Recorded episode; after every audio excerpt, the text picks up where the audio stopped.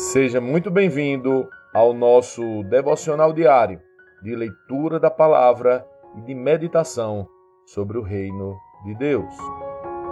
É, chegamos ao fim de mais uma leitura da carta aos Hebreus e neste ciclo, olha, foi muito especial.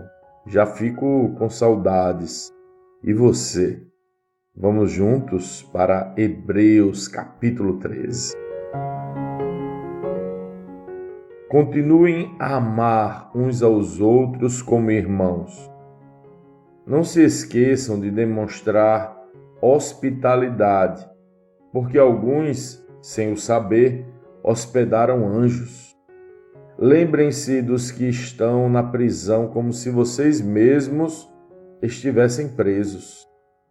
Lembrem-se dos que são maltratados, como se sofressem os maus tratos em seu próprio corpo.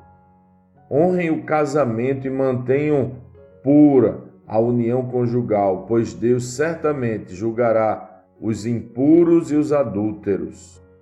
Não amem o dinheiro, estejam satisfeitos com o que têm, porque Deus disse: Não o deixarei, jamais o abandonarei. Por isso, podemos dizer com toda confiança: o Senhor é meu ajudador, portanto não temerei. O que me podem fazer os simples mortais? Lembrem-se de seus líderes que lhes ensinaram a palavra de Deus. Pensem em todo o bem que resultou da vida deles e sigam seu exemplo de fé. Jesus Cristo é o mesmo ontem, hoje e para sempre. Portanto, não se deixem atrair por ensinos novos e estranhos. A força de vocês vem da graça de Deus e não de regras sobre alimentos que em nada ajudam aqueles que as seguem. Temos um altar do qual os sacerdotes no tabernáculo não têm o direito de comer. O sumo sacerdote traz o sangue dos animais para o lugar santo como sacrifício pelo pecado, enquanto o corpo dos animais é queimado fora do acampamento. Da mesma forma, Jesus sofreu fora das portas da cidade para santificar seu povo mediante seu próprio sangue. Portanto, vamos até ele para fora do acampamento e soframos a mesma desonra que ele sofreu. Pois não temos neste mundo uma cidade permanente, aguardamos a cidade por vir. Assim, por meio de Jesus, ofereçamos um sacrifício constante de louvor a Deus, o fruto dos lábios que proclamam seu nome. E não se esqueçam de fazer o bem e de repartir o que têm com os necessitados, pois esses são os sacrifícios que agradam a Deus. Obedeçam a seus líderes e façam o que disserem. O trabalho deles é cuidar de sua alma e disso prestarão contas. Deem-lhes motivo para trabalhar com alegria e não com tristeza, pois isso certamente não beneficiaria vocês.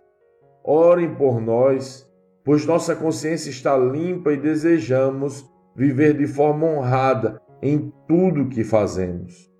Orem especialmente para que eu volte e possa vê-los em breve. E agora, que o Deus da paz, que trouxe de volta dos mortos nosso Senhor Jesus, o grande pastor das ovelhas, e confirmou uma aliança eterna com seu sangue, os capacite em tudo o que precisam para fazer a vontade dele que Ele produz em vocês, mediante o poder de Jesus Cristo, tudo que é agradável a Ele, a quem seja a glória para todos sempre. Amém. Suplico a vocês, irmãos, que prestem atenção naquilo que lhes escrevi nesta breve exortação. Quero que saibam que nosso irmão Timóteo já saiu da prisão se ele vier em breve, eu o levarei comigo quando for vê-los. Transmitam minhas saudações a todos os seus líderes e a todo o povo santo. Os irmãos da Itália também mandam lembranças. Que a graça de Deus seja com todos vocês. Lendo este capítulo de hoje, precisamos responder: como Cristo lê esse texto? O que aprendemos nele e que aplicações práticas podemos levar para as nossas vidas?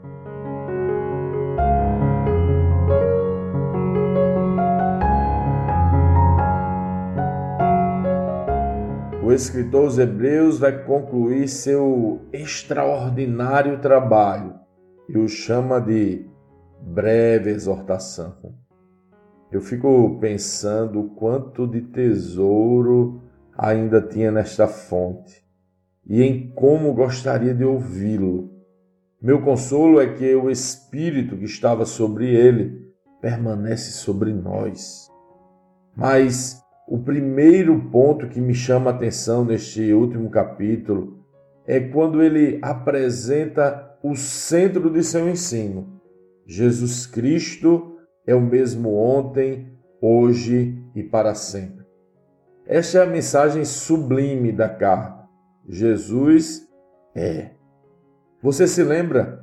Ele disse na carta que Jesus é o Criador de todas as coisas, sumo sacerdote, superior a Abraão e a Moisés, o líder perfeito, o santo e muito mais.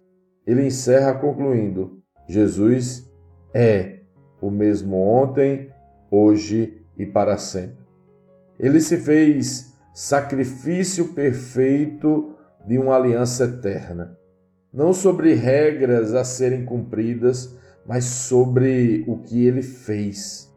É sobre a manifestação eterna de Sua graça.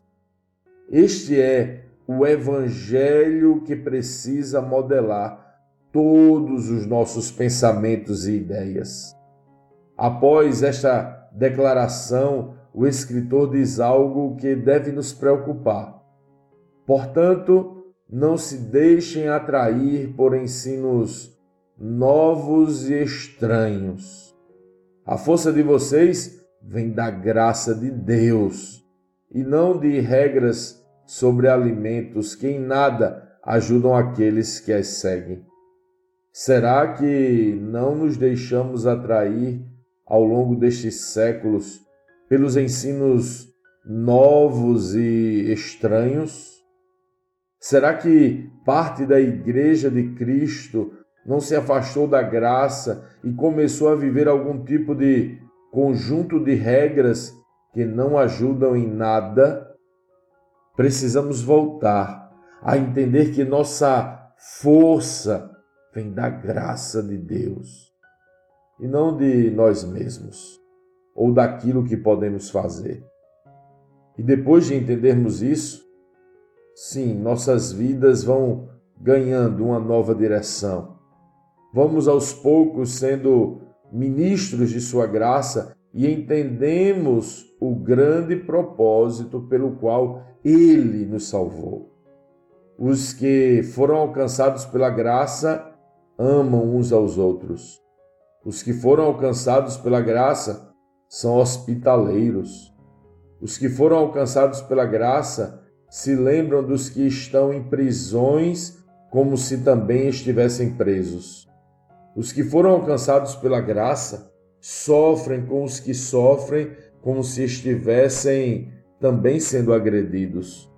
Os que foram alcançados pela graça honram seus casamentos, pois sabem que Deus odeia o divórcio e o adultério.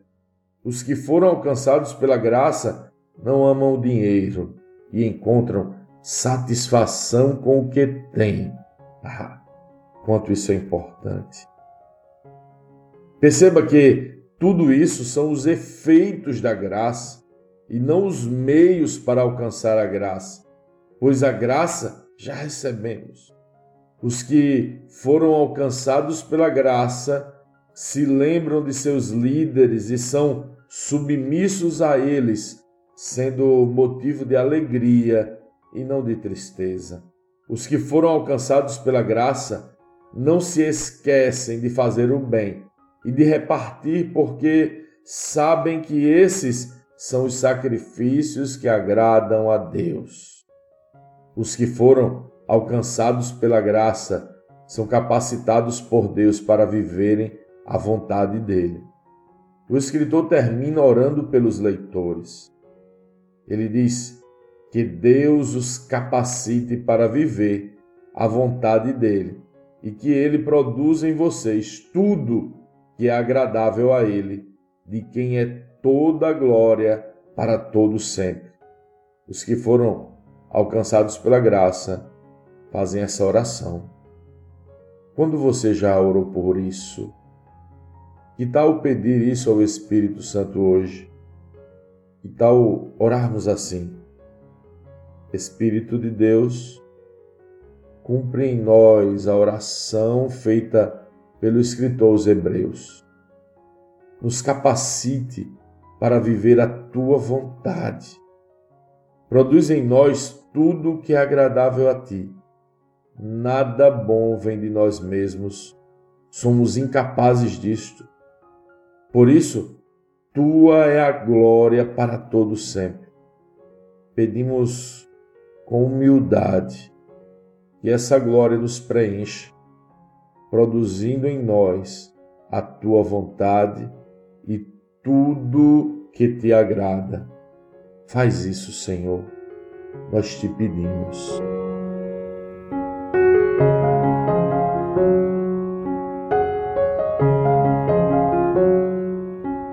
Sim, que bom ter você neste devocional e poder compartilhar o Evangelho mas, como sempre dizemos, o texto de hoje, o texto de cada dia, tem muito mais para oferecer, muito mesmo. Nosso objetivo aqui é te influenciar a parar um pouco e ler o texto bíblico, pois acreditamos que cinco minutos de vida na palavra podem transformar completamente uma vida. Que Deus te abençoe. Leia, medite, comente, pergunte e adore o Senhor no seu lugar secreto. Este foi mais um devocional Lagoinha Camaçari.